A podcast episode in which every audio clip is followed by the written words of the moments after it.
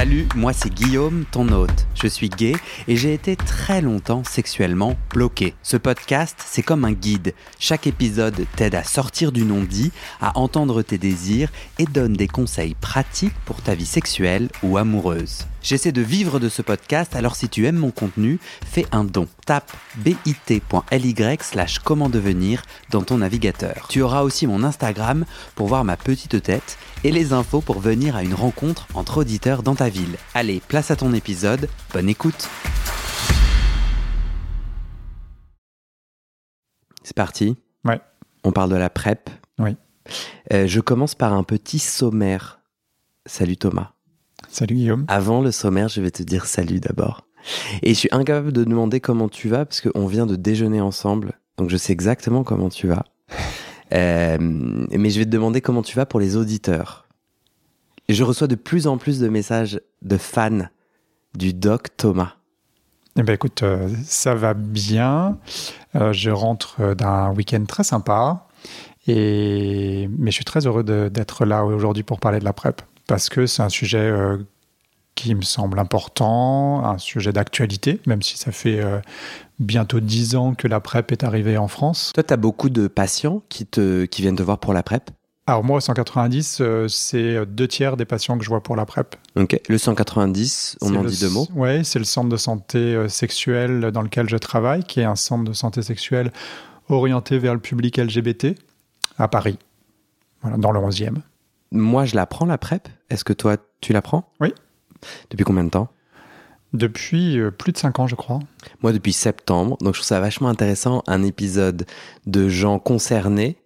Euh, donc, on- nous, on va, on, on l'apprend pour des peut-être des raisons différentes. On s'est posé différentes questions. Moi, je trouvais ça cool d'avoir un épisode parce qu'on a pas mal de contenu sur la PrEP en ligne, mais c'est écrit par des médecins et c'est- c'est écrit de façon assez froide. Là, je trouve que c'est bien parce qu'on va amener notre vie. Le petit sommaire. Euh, en gros, sur Insta, sur mon Instagram, euh, les gens peuvent me suivre s'ils le souhaitent descriptif de cet épisode. Ils peuvent trouver mon Instagram et j'ai posé la question, vous posez quoi comme question autour de la PrEP? En gros, j'ai reçu tout un tas de messages. On va commencer par l'efficacité, c'est le gros truc qui revient, qui revient aussi souvent dans ton cabinet, tu m'as dit. Tout fait. Est-ce que l'efficacité à 100% qui est dite et redite, est-ce qu'elle est vraiment vraie? Est-ce que c'est un mythe? Deuxièmement, quel est l'impact de ce médicament sur euh, ma santé à long terme? Euh, C'est quoi les, les effets secondaires tout de suite? Et puis surtout, si je le prends pendant de nombreux mois, de nombreuses années, qu'est-ce qui va se passer pour mon petit corps? Ça reste quand même de la chimie. Quels sont, troisièmement, quels sont les infox les fake news, les mythes, les mythos sur la PrEP que toi tu continues à entendre dans le cabinet ou que on peut, on peut avoir en tête. Et enfin, on va euh, proposer une sorte de guide, un pas à pas et des astuces euh, pour savoir quand et comment bien prendre la PrEP. Ouais. Voilà un peu l'intro euh, qui me donne envie d'écouter cet épisode que nous allons, en tout cas qui me donne envie de l'enregistrer. Petit point coulisses. Premièrement, j'ai toujours des allergies, donc je vais tousser, j'ai la voix rauque, tout ça, tout ça. Deuxièmement, j'ai encore les travaux, donc parfois il y aura des bzit bzit. Euh, et troisièmement, je demande si cette fois-ci aussi quelqu'un va sonner à ma porte. En tout cas, si ça sonne, nous ne bougerons On ne pas. bouge pas. Update coulisses aussi. Donc moi, je continue à essayer de gagner ma vie avec ce podcast. C'est mon activité à 100%. Je cherche 400 personnes qui peuvent me faire un don mensuel. J'en suis à 28. J'ai fait une liaison, je pense, qui est incorrecte. Mais je suis très très content, franchement. euh, je- Mais vraiment, je trouve ça trop chouette. Alors c'est sûr qu'il me faut en trouver euh, 300 72. de plus. Mais euh, je trouve ça trop chouette. Ludovic, il y a 4 jours, euh, a activé un don de 5 euros par mois en mettant le petit message Bravo Guillaume, j'apprécie beaucoup tes podcasts et les conseils du doc. C'est toi, Thomas. Euh, donc voilà, donc. Euh, si les gens qui écoutent apprécient le contenu, ont envie que ça continue et peuvent se le, enfin, ont la capacité de faire un don de 5 à 10 euros par mois, j'en cherche 400 comme ça. Lien dans le descriptif de l'épisode. Si on ne peut pas donner des sous, on peut donner son amour et ses étoiles. L'amour, c'est nous envoyer un petit message, enfin m'envoyer un petit message. Il y a sur le site du podcast, euh, de, je mets le lien dans le descriptif de l'épisode, euh, il y a euh, mon numéro de téléphone pour m'envoyer un vocal ou un texto et un email. Et en fait, moi, quand je reçois des messages euh, de gens qui me disent comment le podcast résonne pour eux, c'est génial. J'ai plus en plus de femmes qui m'écrivent. Ce matin, c'était une, une femme et son mec qui avaient écouté ensemble nos épisodes Sodomie. Donc on peut soit euh, me donner de l'amour avec des petits messages en mode comment ça me résonne, soit m'offrir des étoiles. Spotify, Apple Podcast, tu vas sur ton mobile et tu cherches l'endroit où on met un avis, on met 5 étoiles. Si tu as le temps, tu mets un petit commentaire tel euh, génial ce podcast, emoji cœur. Et euh, en fait, l'algorithme se met à pousser le podcast à plus de gens, du coup plus d'auditeurs l'entendent, du coup on a plus de possibilités d'avoir des gens qui donnent parmi tous ces auditeurs. Triste. Ok. Ok. Euh, J'avais envie de parler de la PrEP. Pourquoi J'ai reçu des questions via la hotline, mais surtout, je t'ai dit la dernière fois, viens, on parle de PrEP parce que moi, je suis sous PrEP depuis septembre, que ma médecin généraliste m'a dit, ah, on va faire une pause parce que vos résultats d'analyse, euh, donc quand on prend la PrEP tous les trois mois, on fait des analyses et euh, mon foie réagissait pas bien. En tout cas, les taux de je ne sais ce qu'on cherche dans le foie, on va en parler après, euh, augmentaient et ce de, depuis plusieurs mois. Donc elle m'a dit on fait une pause, tu vas voir un autre professionnel et on avise. Euh, du coup, je me suis dit mais en fait, quel est l'impact de la PrEP sur ma santé? Et ça a un peu actualisé mon choix que j'avais j'avais pris en septembre. De... Donc il y a neuf mois. Il y a neuf mois. Oui, nous sommes en mai. 2023. Euh, et puis, la PrEP a transformé ma sexualité. Transformé ma sexualité. Euh, J'étais, je suis, peut-être je devrais utiliser le présent, un hypochondriaque super inquiet. Je pense que mon homophobie internalisée, ma difficulté à m'assumer homosexuel fait que euh, le rapport sexuel m'est empêché par mon cerveau qui s'imagine mille et une euh, euh maladies, morts et infections. Et la PrEP a vraiment créé un, un chemin essentiel pour moi. Donc, dans la question du, de l'épanouissement sexuel, pour moi, la PrEP est centrale dans ma vie intime. Mais pas que dans ta vie intime. Hein. Vu ce que je vois au cabinet euh, et ce que je partage autour de moi, la PrEP, elle a clairement changé la vie, euh, la sexualité d'énormément de monde en bien ou en mal, on peut en reparler, mais, euh, mais ça a permis de, de, lever cette inquiétude de la, de la contamination au VIH et donc de découvrir et de, je pense, de s'épanouir sexuellement pour beaucoup de gens. Est-ce que toi, Thomas, tu as dit que tu prenais la PrEP, est-ce que tu te souviens quels arguments, enfin pourquoi tu as décidé de prendre la PrEP? J'ai décidé de prendre la PrEP après quelques quelques rapports non, non protégés. Donc, euh, qui m'ont généré beaucoup d'angoisse. Hmm. Et où je me suis aussi posé la question de pourquoi je l'avais fait et qu'est-ce que je pouvais faire pour ne pas le refaire ou pour me protéger. Et, et, la, et la PrEP, à ce moment-là, euh, bah, euh, commençait à se développer. Et donc, je, suis allé à l'époque au seul, un des seuls endroits où on pouvait avoir la PrEP, c'est-à-dire un hôpital. Donc, je suis allé à l'hôpital Saint-Louis à Paris pour obtenir la PrEP. Parce que pour toi, euh, le préservatif était une, un peu une barrière dans ton, dans ton rapport sexuel? Non, mais ça a été un moment où euh, ben, on a tous des moments où ça où, où, on met pas le préservatif pour une raison ou pour une autre parce que euh, parce qu'à ce moment-là peut-être que j'avais très envie que ça se passe que ça soit fluide qu'on se s'arrête pas pour mettre un préservatif mmh. J'ai plus la mémoire de ça, mais je sais que c'est post euh, suite à, un, suite à un rapport non protégé. Un ou plusieurs rapports non protégés. Et puis la question toujours de la fellation, qui, euh, est hmm. toujours une question euh, inquiétante avec prendre du sperme en bouche. C'est toujours une question qui est potentiellement contaminante, même si euh, on sait statistiquement et scientifiquement que ça n'a aucune commune mesure avec euh, la pénétration anale sans préservatif, mais quand même euh, prendre du sperme en bouche, c'est pas anodin. Et au final, la PrEP, parce que beaucoup de gens disent à juste titre, bon bah oui, mais la PrEP, donc c'est un petit médicament que tu, as deux façons de le prendre, mais bon, tu ingères un médicament qui va empêcher, bloquer le virus du VIH. Ouais mais pas les autres euh, IST, infections sexuellement transmissibles. Mais en fait, le VIH, c'est la seule qui n'est pas traitable.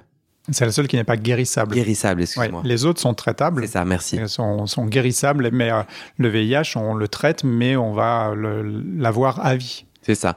Donc la capote euh, est une évidence pour se protéger de plusieurs IST Mhm. et du VIH.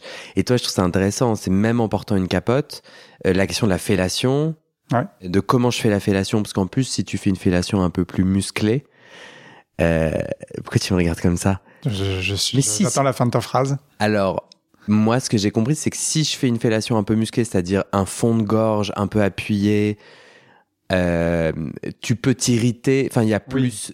Peut-être que tu peux te faire des micro-lésions euh, qui, du coup, rend un terrain un peu plus facile pour la transmission du VIH. Oui. Avec sperme, etc. C'est c'est pas ça le sujet de la fellation autour Non, du non, VIH le sujet de la fellation euh, autour du VIH, c'est clairement le sperme. Il y a du, euh, il y a du, enfin, liquide, le liquide préséminal, mais aussi surtout le sperme dans lequel il y a du VIH. Euh, Ouais. Donc, euh, le risque de contamination, il est au moment de l'éjaculation et un peu pendant la fellation. Là, faire euh, une, des blessures au niveau de la bouche au point de créer, non, non, il y a pas, c'est pas comme un anus. hein. Une bouche, au contraire, est beaucoup plus bah, lubrifiée, ne serait-ce que par la salive. Donc, il y a quand même peu de risque de faire des, des vraies, des vraies blessures. Et puis, la pratique du fond de gorge violent est une pratique pas si répandue que ça. Tout à fait, tout à fait. Tu n'as pas écouté le témoignage euh, d'Isaïk F Non. sur ce podcast sur la Ah, gorge si, si, profonde. bien sûr. euh, si, À si. mon avis, Je me suis lui- abonné à son Twitter même. C'est vrai. Oui. Lui, il te fait quelques liaisons. Non, lésions. Enfin, il peut faire aussi des liaisons. Probablement qu'il fait des lésions. ouais. Ok. Euh, du coup, on rentre dans le vif du sujet. Et notre premier sujet, c'est euh, la PrEP. Est-ce que c'est efficace à 100% Oui, Et euh, donc toi, tu dis oui, oui. oui, c'est efficace à 100%. Le, le- le 100% n'existe pas dans notre monde humain. C'est vrai. T'es d'accord? Oui. Euh, déjà, un, toi en tant que médecin et en tant que prépeur, c'est-à-dire euh, Mhm. homme de la PrEP, euh, euh, d'où, comment on sait ce 100% Ça vient quoi d'études? Oui, il y a une étude, il y a de nombreuses études qui ont été, qui ont été menées euh, en France et dans le monde. Euh, et euh, il y a notamment une étude qui est menée multicentrique, donc dans plusieurs hôpitaux français, qui s'appelle Prévenir, et qui a suivi énormément de prépeurs et donc énormément de rapports sexuels réalisés par ces prépeurs. Et il y a eu dans cette étude, à ma connaissance, six contaminations. Donc, euh, il y, a- il y a eu des contaminations dans des gens qui prenaient la PrEP, mais en fait, après euh, examen et interrogatoire, c'est des gens qui ne prenaient pas bien la PrEP pour diverses raisons. Ils étaient dans le protocole, ils étaient dans l'étude, mais ils prenaient pas bien la PrEP. C'est-à-dire, il faut la prendre avant, pendant et après le rapport sexuel potentiellement. Avant et après, oui, pendant, on- concentre-toi plutôt sur le sexe. Oui, non, c'est ce que je voulais dire. C'est oui, t'as raison. C'était con. Ouais, avant et après le rapport sexuel, et on parlera des modalités de prise un petit peu plus tard, mais oui. Et donc, c'était des gens qui euh, bah, ne respectent- n'ont pas respecté le protocole pour diverses raisons, et il n'y a pas de jugement là-dedans. Mais euh, voilà, Ah, et c'est pour ça que je dis oui, ça marche en 100%, à partir du moment où on respecte euh, le- les modalités de prise. Ok Et je me permets de faire une petite interruption de programme. Là, on parle d'une efficacité à 100% si tu prends bien ta PrEP. Ça, c'est démontré par l'étude dont Thomas vient de parler. Elle a été menée de 2017 à 2019 sur 3000 personnes en région parisienne. Le résultat, c'est aucune contamination si la PrEP est bien prise. Cependant, le consensus médical mondial actuel sur la PrEP préfère parler d'une efficacité proche de 100%. Un risque zéro qui ne peut pas être promis, comme pour le préservatif et la pilule d'ailleurs. À la fin de cet épisode, tu entendras un expert PrEP qui a travaillé sur les essais cliniques et qui nous explique cette efficacité à presque 100%. Eratom terminé, revenons à l'épisode. Et, et, et ça aussi, j'essaye de l'expliquer aux patients très régulièrement, c'est que ça marche mieux que le préservatif. Pourquoi Ben, Ah. Parce que ça marche, le préservatif, il protège, et il protège des IST, on est d'accord. Mais le préservatif, il protège au moment de la pénétration anale. Mais il ne protège pas de toutes les autres situations. On a parlé de la fellation, Hmm. On peut aussi parler euh, du petit moment où euh, on est chaud, on n'a pas envie de mettre tout de suite le préservatif, alors du coup on fait un petit aller-retour en pénétration anale, et puis non, mais finalement euh, la raison revient et on, on se retire et Ouais. on va mettre un préservatif.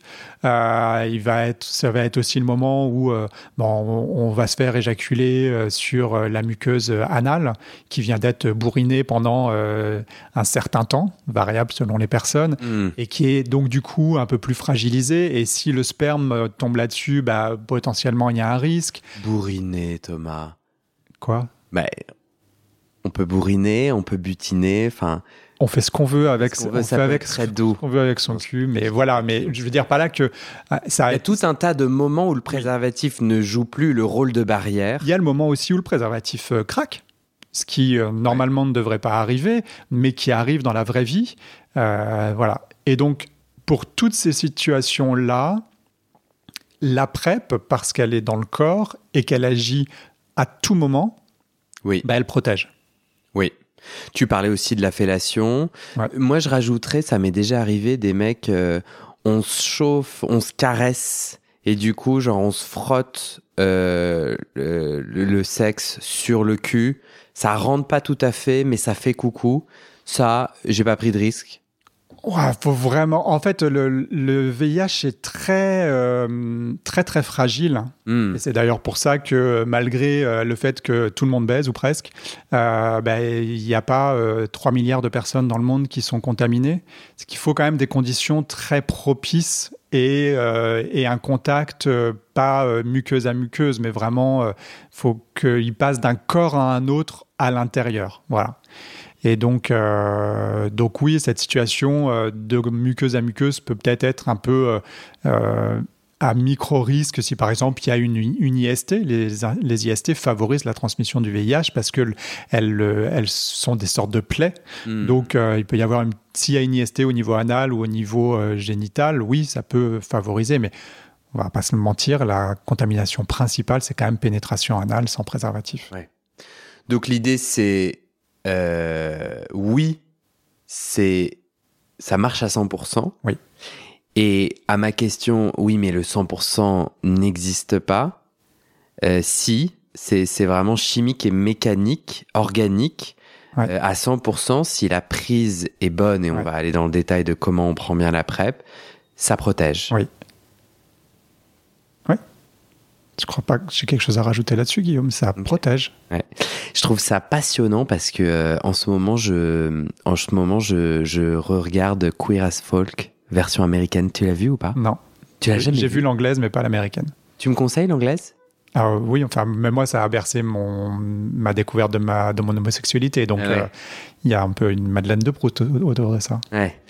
Et ben là, la version américaine, elle date des années 2000 et on suit, euh, on suit du coup cinq Américains euh, euh, nord-est de l'Amérique, euh, homosexuels, gays. euh, je crois qu'ils sont tous gays. Il y a deux lesbiennes et euh, et un des un des personnages est séropositif et en couple avec un, un mec qui est séronégatif. Et il y a tout un enjeu de vie et de mort Hmm. pour euh, cet homme, tu vois, qui a, eu, j'allais dire notre âge, une trentaine d'années, Thomas. Voilà. Euh, et j'ai trouvé ça ouf parce que les années 2000, c'est hier. Et, le- et le narratif de une fois que t'es séropositif, tu meurs et où tu vas mourir ou en tout cas t'es à deux doigts de mourir. Euh, il parle de devoir prendre un cocktail de médicaments euh, et et je sais pas, c'est une c'est une petite parenthèse. Enfin, tu vois, pour dire que bah, aujourd'hui, quand t'es séropositif, déjà tu meurs plus et tu vas mourir d'autre chose. Mhm. Euh, et deuxièmement, aujourd'hui, on a les traitements et on a les bloqueurs, enfin, on a les, on a la chimie Ouais. pour empêcher ce qu'on n'a pas pu empêcher pendant des années et des années, quoi. Ouais. Depuis les années 80, même avant, mais c'est ouf. En fait, les 40 ans euh, de la découverte du VIH, euh, C'est là. là. ouais. Et c'est vrai qu'il y a une, il y a une sorte de, de pas incroyable en 96, l'arrivée des, des trithérapies, et puis l'évolution des traitements euh, contre le VIH. Et euh, ce que tu vois dans cette série et ce que vivent aujourd'hui les séropositifs euh, n'a plus rien à voir. Enfin, aujourd'hui, un- être séropositif, c'est prendre un comprimé par jour, avoir une espérance de vie identique, voire supérieure à la population générale, parce que tu vas voir un médecin toutes les, toutes Mm. les six mois. Donc tous les six mois, bah, tu as une consultation médicale, tu as un bilan, et donc tu vas être limite mieux suivi que quelqu'un qui est, qui est séronégatif. Hmm. Euh, je dis pas que le VIH, le VIH a des conséquences dans le corps, euh, bien sûr, et, euh, mais voilà, il y a quand même euh, la possibilité de vivre, euh, Changer, quoi. de vivre normalement et aussi longtemps que euh, avec juste un comprimé par jour, qui a peu euh, d'effets secondaires. Euh, Cette parenthèse, elle était là pour dire, je comprends pourquoi on est nombreux à être paniqués Mm. d'une façon irrationnelle par euh, par cette maladie qui a qui a décimé, tué et dans lequel on a grandi. Enfin, moi, j'ai j'ai j'ai je suis né en 1986. Euh, on ne m'a parlé de sexualité qu'en me parlant de mort et de VIH. Enfin, l- la santé publique, etc. Enfin, et, et du coup, je pense que la la voilà, enfin, je pense que ça vient aussi un peu de là, les enjeux de la PrEP Mm. et la questionnement du 100% efficace. Mm. Euh, je me dis, putain, il y- a 20 ans, euh, on devait prendre 1000 médicaments et c'était pas efficace et aujourd'hui, ça l'est devenu, quoi. Et Exactement. donc, peut-être aussi, aussi pour ça que les gens doutent de l'efficacité. Ça a l'air un peu miraculeux, Ouais. tandis que tant de personnes sont mortes du, du VIH-Sida euh, sans qu'on puisse Oui, et puis ça, tu dis très bien euh, le- la façon dont on a construit notre sexualité, et donc avoir la PrEP et, et être libéré de cette angoisse-là, c'est aussi complètement nouveau, et c'est une façon complètement nouvelle de, de, de, réappro- de se réapproprier sa sexualité sans cette euh, angoisse. Et euh, bah, un peu comme quand les, euh, quand les séropositifs, euh, quand la trithérapie est arrivée et que les séropositifs finalement euh, n'ont plus ne sont plus morts, ils ont dû faire une expression que je trouve assez incroyable, le deuil du deuil. C'est-à-dire que les séropositifs avant 96, 1996, euh, n'avaient qu'une seule issue à court terme, euh, enfin dans les 10 ans, c'était euh, de mourir. Et là, avec les, les trithérapies, bah, ils, de- ils ont fait leur- le deuil de mourir. Mm. Et donc, il fallait réapprendre à vivre. Dans une moindre mesure et toute proportion gardée, je pense que la PrEP, elle apporte ça aussi. Elle apporte une redécouverte de la sexualité, Ouais. levée complètement de cette angoisse de contamination et, euh, et plus globalement cette angoisse de mort. Ça, me fait penser à ce patient, euh, quand on a préparé, tu m'as dit que tu avais un patient qui s'inquiétait de prendre la PrEP parce que ça ouvrait tout un tas de, de possibles sexuels et qu'il en était effrayé. Donc, quand on dit est-ce que la PrEP est, est 100% efficace, la réponse c'est oui, Mhm. dans sa capacité, si tu la prends bien, à te protéger contre le VIH. Mais est-ce que la PrEP me pose plein de questions et rend possible plein de choses autour de ma sexualité qui possiblement vient me chercher à des endroits compliqués? Et ben oui soudainement c'est et tu penses pas qu'il y a aussi un peu ça? Bah, tout d'un coup, le champ des fantasmes euh, devient euh, potentiellement réel. Et euh, on peut faire euh, plein de choses nouvelles hein, avec la PrEP que le préservatif, euh, jusqu'à là, euh, peut empêcher. toi tu tu Tout- et- et- mais la- la- ce que dit ce patient-là aussi, c'est effectivement la possibilité peut-être de faire plein de choses, peut-être d'aller trop loin, peut faire des, des choses qui peuvent l'inquiéter lui-même. Mais le préservatif aussi protège du, des autres IST. Et donc, euh, ce qu'il dit là aussi, c'est euh, si je prends la PrEP, je n'aurais plus peut-être envie de prendre de préservatif. Et donc, je risque d'être contaminé par euh, des IST. Et ça, j'en ai pas forcément envie. Pour plein de raisons, parce qu'il est en couple, parce qu'il. Voilà. je- je- je trouve ça mais je trouve ça passionnant que ça dit beaucoup de notre maturité sexuelle ou, ou Mhm. de notre estime de soi enfin je trouve que on a quand même grandi moi c'est des c'est des généralités mais j'ai grandi dans un univers qui m'a interdit la sexualité qui m'a complexé sur l'homosexualité et qui m'a bien dit homosexualité égale maladie mon petit gars Ouais. et la PrEP vient faire un peu un pied de nez à tout ça Ouais. et, et me mettre face à quand même tout un tas de questions. Donc une fois que j'ai bien compris que ça me protégeait euh, du VIH mais pas des autres IST, euh, ben voilà, ça m'ouvre plein d'autres choses qu'avant étaient interdits. Mm. Je, trouve pas, je trouve ça intéressant en termes de santé mentale. Oui, et puis de, de vie sexuelle et d'épanouissement sexuel, qui est complètement l'objet de ce, euh, de ce podcast. hein. comment être épanoui sexuellement euh, Du coup, c'est pas efficace la PrEP pour euh, protéger des autres IST. Moi, la raison pour laquelle donc un, tu peux continuer à porter le préservatif. Tout à fait. Enfin, tu peux. ben, Pour la raison que j'ai dit tout à l'heure, c'est-à-dire que la, la PrEP protège tout le temps. Le préservatif va protéger au moment de la pénétration et pour les IST, mais il y a tous les autres moments où on n'est pas protégé par le préservatif. Les autres IST euh, sont guérissables. Oui. Et moi, ce que ça a changé la PrEP pour moi, c'est que euh, j'ai décidé d'arrêter de porter le préservatif et d'inclure les IST dans mon cheminement de sexualité.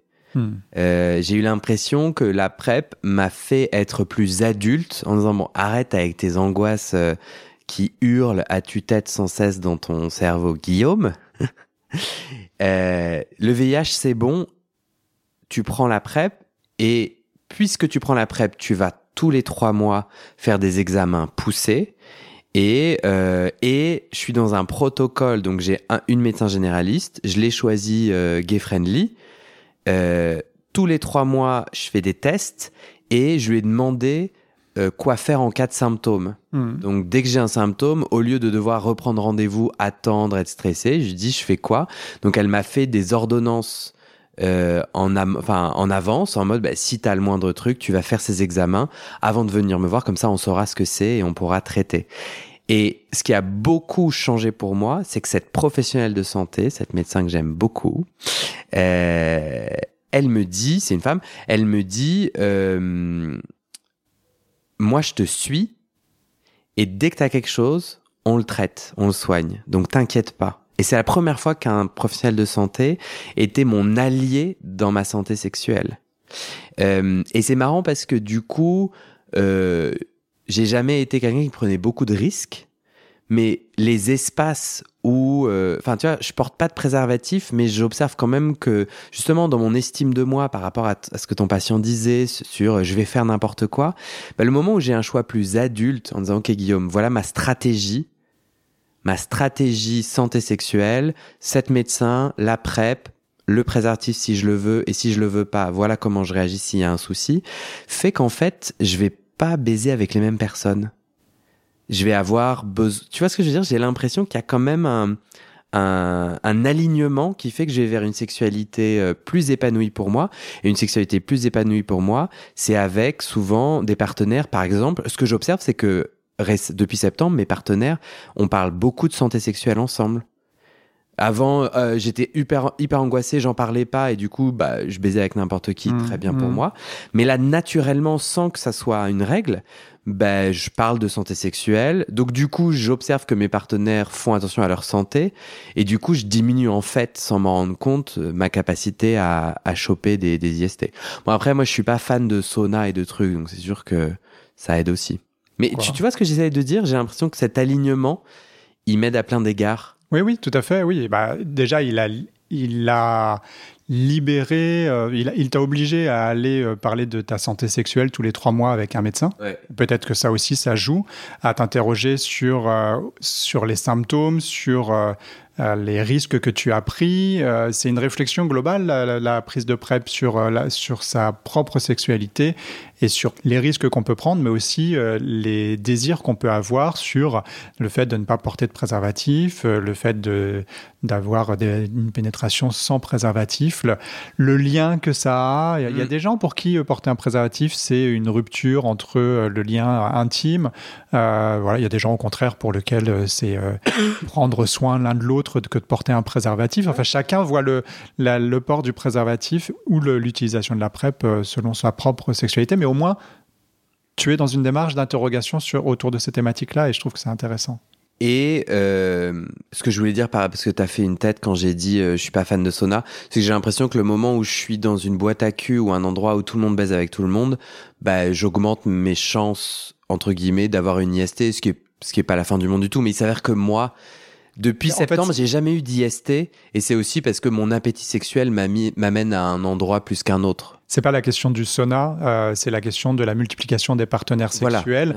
Et, euh, et ce que tu décris plutôt, c'est euh, que tu fais une sorte de tri dans tes partenaires sexuels qui t'amène aujourd'hui de façon probabiliste à ne pas avoir de euh, d'IST, mais c'est pas parce que tu fréquentes pas un sauna, c'est juste parce que tu as mis en place d'autres stratégies de réduction des risques. Ouais, c'est ça. Et non, non, non. Et, et, mon appétit sexuel ne m'amène pas à avoir plein, plein de partenaires, mm.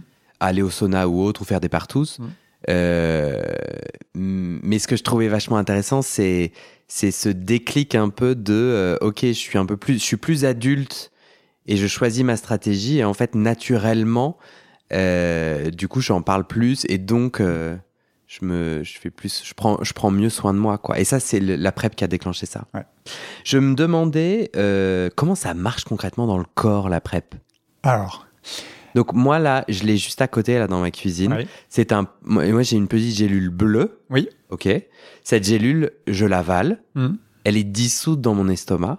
Elle est digérée. Bien sûr. Comment ça marche? Si tu devais expliquer comment la PrEP marche à ma nièce de 11 ans euh, Donc, comment la PrEP marche? Donc, le médicament, une fois qu'il est digéré, il va circuler en permanence dans le, dans le sang. Mais il faut en prendre régulièrement parce que, comme toutes les substances, euh, elle est, euh, elle est éliminée par le foie et par les reins.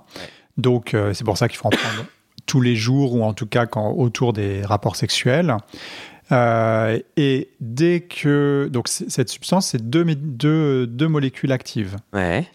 Euh, une combinaison de deux molécules actives. Et dès que le VIH va rentrer dans le corps et qu'il va vouloir se reproduire, qu'il va vouloir se multiplier dans des cellules, eh ben ces molécules vont empêcher l'ingénierie euh, du VIH de se mettre en marche et donc qu'il puisse se développer.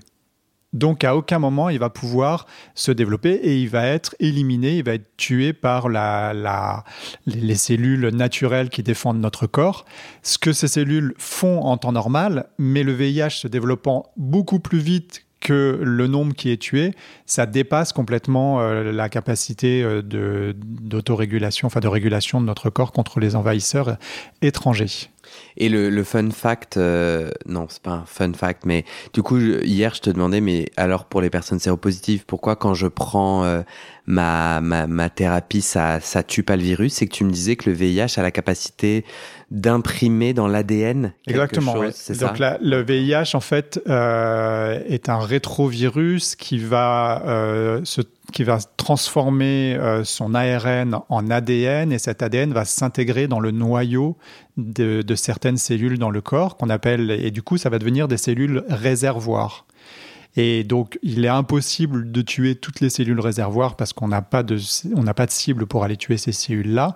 Donc, le, euh, la, la, trithérapie, en tout cas les médicaments anti-VIH, vont empêcher le virus de se multiplier ça va être, toutes les particules virales qu'on va être produites vont être détruites immédiatement, mais elles vont rester en sorte de mémoire, euh, comme dans une bibliothèque, hmm. dans certaines cellules dans le corps. Donc ça, c'est ce qui se passe chez les personnes séropositives. Et la PrEP empêche, les médicaments de la PrEP arrivent à un moment avant l'intégration hmm. de l'ADN euh, viral, enfin dans, le, hmm. dans, les, dans les cellules réservoirs. Donc il y a deux façons de prendre la PrEP, soit avant et après le rapport sexuel, soit euh, tous les jours. Et en fait, dans les deux cas, ça met en lumière ce que tu viens de dire. Le médicament, c'est une petite armée qui circule dans mon sang et qui est éliminée petit à petit. Donc c'est pour ça que le prendre tout au long du moment où euh, il pourrait être en train de taffer contre le VIH, c'est important. Exactement. Donc si je le prends avant d'avoir un rapport sexuel, une fois comme un doliprane, et puis après plus, j'en aurai une petite armée, mais elle va, tellement, elle va se réduire. Et du coup, au moment où j'aurai un rapport sexuel, possiblement, il n'y aura pas assez d'armée. Exactement, elle sera plus assez forte pour contrer tous les virus euh, qui risquent de rentrer. mais c'était très clair. J'ai appris plein de trucs. J'ai un auditeur qui nous demande pourquoi le protocole à la demande n'est pas homologué officiellement. donc là, je lui, c'était sur Instagram, je lui ai dit, mais de quoi parles-tu? Il m'a répondu, le mot homologué n'est pas n'est peut-être pas le bon. Je crois qu'il s'agit de, entre guillemets, l'autorisation de mise sur le marché. Il me semble avoir lu que la PrEP avait été autorisée avec le protocole en continu, donc c'est-à-dire euh, le marché a dit oui l'autorisation du marché a été donnée si tu la prends tous les jours, mais euh, rien n'est mentionné dans la notice notamment sur la question de à la demande. Le protocole à la demande, c'est je le prends avant et après le rapport sexuel euh, sur quelques jours. On va parler de la notice après, parce que tu as fait une petite story Instagram euh, là-dessus et qui m'a particulièrement énervé. Ah ouais Oui. Moi, je peux t'énerver Ça arrive. Est-ce possible et Mais euh, en fait, la. Il y a, tu sais ou pas alors y a En fait, il y a plein de médicaments dont la, dans le, pour lesquels l'AMM n'est pas, euh, ne précise pas les prises, la façon dont on le prend. AMM, c'est l'autorisation de mise sur le marché. Donc ça, c'est une surautorité française ou européenne? Française, puis, européenne, puis, française, qui dit Ok, vous avez fait le nombre d'études que je veux et je valide, vous avez le droit. Euh, enfin, je valide euh, le fait que ça soit euh, prescrit et commercialisé. Exactement. Et combien on va le rembourser aussi. Et, rembourser. et là-dedans, je, je, peux postuler si moi je veux mettre un médicament sur le marché, sur ben, vérifier cette prise-là ou cette prise-là, c'est ça? Cette façon de le prendre là. Donc ils vont, mettre en place un protocole et qui vont proposer à lors de l'autorisation de mise sur le marché. Sauf que derrière, il y a des études qui, sont, euh, qui continuent à être menées sur les médicaments. Et euh, on peut complètement, les études peuvent valider telle ou telle prise ou telle ou telle façon de prendre un médicament. Et euh, à partir du moment où le médicament est remboursé, euh, les, euh, les, comment, les, les, pharmacies, les industries pharmaceutiques n'ont pas forcément l'obligation de remettre, de refaire une demande d'AMM. Donc c'est juste a les études suffisamment nombreuses dans plusieurs centres, dans plusieurs pays différents, ont prouvé que la prise à la demande était aussi valide que euh, la, prise en continu. Les études que tu nous as mentionnées euh, euh, non, prévenir, c'est une étude de suivi de cohorte de gens qui prennent la PrEP. En continu Non, en continu à la demande, mais c'était des études avant même. Ouais, ouais. Donc les études ont été menées pour ce 100% efficace. Les études ont été menées si je la prends en continu ou si je la prends ponctuellement. Exactement. Super. Et en fait, la question sous-jacente de cet auditeur, c'est est-ce que le protocole à la demande, est-ce que la prendre ponctuellement est mm. aussi efficace que de le prendre en continu la PrEP? Oui. Du coup, la réponse est oui. Ben oui, parce que euh, on la prend quand on en a besoin et les trois jours de prise, donc deux comprimés avant, un comprimé les deux jours qui suivent, suffisent autour d'un rapport sexuel unique à euh, détruire tout le VIH euh, qui pourrait rentrer dans le, dans le corps. Tu nous l'as bien expliqué. Alors, le, cet auditeur, après, euh, du coup, explique, mais il faut qu'on s'accroche un peu. Il explique sa question. En effet, en cas de protocole continu, il dit, le, le, la notice dit qu'il faut prendre. Dis-moi, tu me fais un signe? Est-ce qu'on va pas embrouiller les gens avec ce qu'il dit Parce que tu penses qu'il a dit une bêtise? Non, mais parce que je pense que parce que je pense qu'il va parler des 7 jours, c'est ça? Ouais. Oui, non, je pense que on va embrouiller les gens. Alors, je vais pas lire ce qu'il dit, hmm. parce que moi-même, j'ai pas compris. C'est, quoi l'histoire des 7 jours? Parce que du coup, les gens vont se dire, c'est quoi l'histoire des 7 jours? Alors, en fait, il y a deux façons, de, il y a deux façons de prendre la PrEP. Mais là, on embraye euh, sur notre dernier point normalement. Mais bon, euh, le protocole initial tel qu'il avait été euh, développé, c'était que il fallait prendre pendant 7 jours un comprimé par jour, et au bout du septième jour, on est protégé. D'accord. Les études ont montré que si on prend deux comprimés, on est immédiatement protégé dans les deux heures qui suivent. Deux heures après avoir pris les deux. Exactement. Donc du coup, d'accord, c'est ça où il y a une. Du coup, maintenant, il n'y a plus personne qui va vous qui va dire vous prenez un comprimé pendant 7 jours et vous serez protégé qu'au bout de 7 jours. Prenez immédiatement deux comprimés et vous êtes protégé dans 2 heures. Dans 2 heures. Et après, vous si enchaînez. un homme, euh, si, si es un homme 6. Si es un homme 6 voilà. hein, parce qu'il y a une différence pour. Euh, oui, exactement. On parle pour les hommes cisgenres. Effectivement, pour les femmes et pour les personnes trans, euh, c'est 7 jours, euh, un comprimé tous les jours pendant 7 jours. C'est ça. Ce protocole initial reste pour. Euh, tout à fait. Parfait. et eh bien, c'est tout bon. On va terminer cette première partie. Timing absolument parfait. Prochain épisode, la toxicité. Là, on vient de parler de l'efficacité. Prochain épisode, toxicité. Merci Thomas. De rien, Guillaume. À tout de suite. À tout de suite. Enfin, non. À bientôt. Parce que nous, on va enregistrer tout de suite la suite, mais les gens, ils vont pas l'entendre tout de suite. Alors après cet enregistrement, j'ai eu envie de mieux comprendre pourquoi, malgré des études qui montrent une efficacité à 100% si la PrEP est bien prise, bah pourquoi le consensus médical mondial parle d'une efficacité à presque 100%. Me voilà enquêteur. J'enfile mon plus beau chapeau d'enquêteur. Bon, euh, le doc Thomas n'est pas disponible, il est en consultation, c'est bien normal, car il est vraiment un médecin, ce n'est pas une marionnette que j'ai inventée. Du coup, je contacte Stéphane Morel, qui travaille chez AID, une association majeure dans la lutte contre le VIH. Et Stéphane a deux grandes qualités. La première, il est auditeur de ce podcast, vraiment grande qualité, mais la plus importante, c'est justement qu'il a travaillé sur les essais de la PrEP depuis 2012. Bonne pioche enquêteur hors pair. Voilà ce qu'il me dit dans un message vocal quand je lui demande de m'expliquer pourquoi on parle d'une efficacité à presque 100% de la PrEP. Salut Guillaume, euh, bah merci pour ta gentille euh, question. Euh, je pense que je suis plutôt bien placé pour te répondre parce que j'ai travaillé sur les essais de PrEP en France, que ce soit Hypergay ou Prévenir, depuis 2012. Euh, donc euh, c'était moi qui coordonnais euh, l'accompagnement communautaire des participants de ces deux essais. Donc j'étais dans la rédaction des protocoles et aussi des publications scientifiques des résultats. Donc ton intuition est la bonne. le petit pourcentage en fait d'efficacité qui fait qu'on n'atteint pas 100%, c'est bien lié à des situations où des personnes peuvent avoir un risque d'acquérir une souche résistante au VIH. Il y a quelques cas dans le monde euh, qui sont documentés, 5-6 euh, euh, depuis 2012, enfin depuis 2011 de mémoire, où la PrEP était bien prise et n'a pas fonctionné pour quelques personnes. et d'où ce fait qu'on ne peut pas être complètement à 100%. Après, par chance, c'est absolument exceptionnel et ça donne un taux d'efficacité monumental à la PrEP pour autant, bien plus euh, finalement même qu'un vaccin euh, ou que n'importe quel vaccin qui existe. Et eh ben voilà qui est très clair. Et j'avais zappé, mais c'est vrai que pareil, un préservatif bien mis est aussi considéré fiable à presque 100%, idem pour une pilule contraceptive bien prise.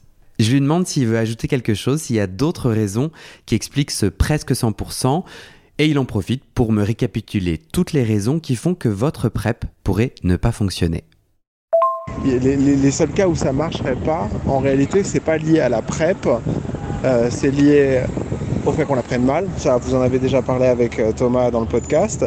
Ça peut être lié à un virus résistant, comme je le disais, et c'est exceptionnel, et c'est pour ça qu'on est à 99 et des brouettes pour cent et pas à 100. Et puis il y a aussi le cas où les personnes peuvent prendre euh, des choses qui empêchent la PrEP de fonctionner en même temps, genre si tu prends ta PrEP en même temps que des charbons actifs euh, pour euh, ta bonne digestion, bah, les charbons actifs peuvent empêcher euh, la bonne diffusion de la PrEP dans ton organisme ou en tout cas en réduire la quantité qui est diffusée dans ton organisme et rendre peut-être la PrEP moins efficace. Tu vois, c'est des trucs comme ça. Donc euh, les gens qui prennent du psyllium par exemple pour avoir euh, un transit tout à fait cohérent avec une activité sexuelle anale et vous avez fait un très joli épisode dans le podcast là-dessus, et eh ben le psyllium ça se prend pas en même temps que la PrEP, ça se prend à distance. Et en général pour tous les médicaments, il faut éviter dans les deux heures avant, deux heures après de prendre des trucs comme du psyllium ou du charbon un grand merci au doc Thomas pour ses réponses entre deux patients, à Stéphane que vous venez d'entendre pour ses réponses éclairantes et à Paul qui nous a mis en contact. À très bientôt.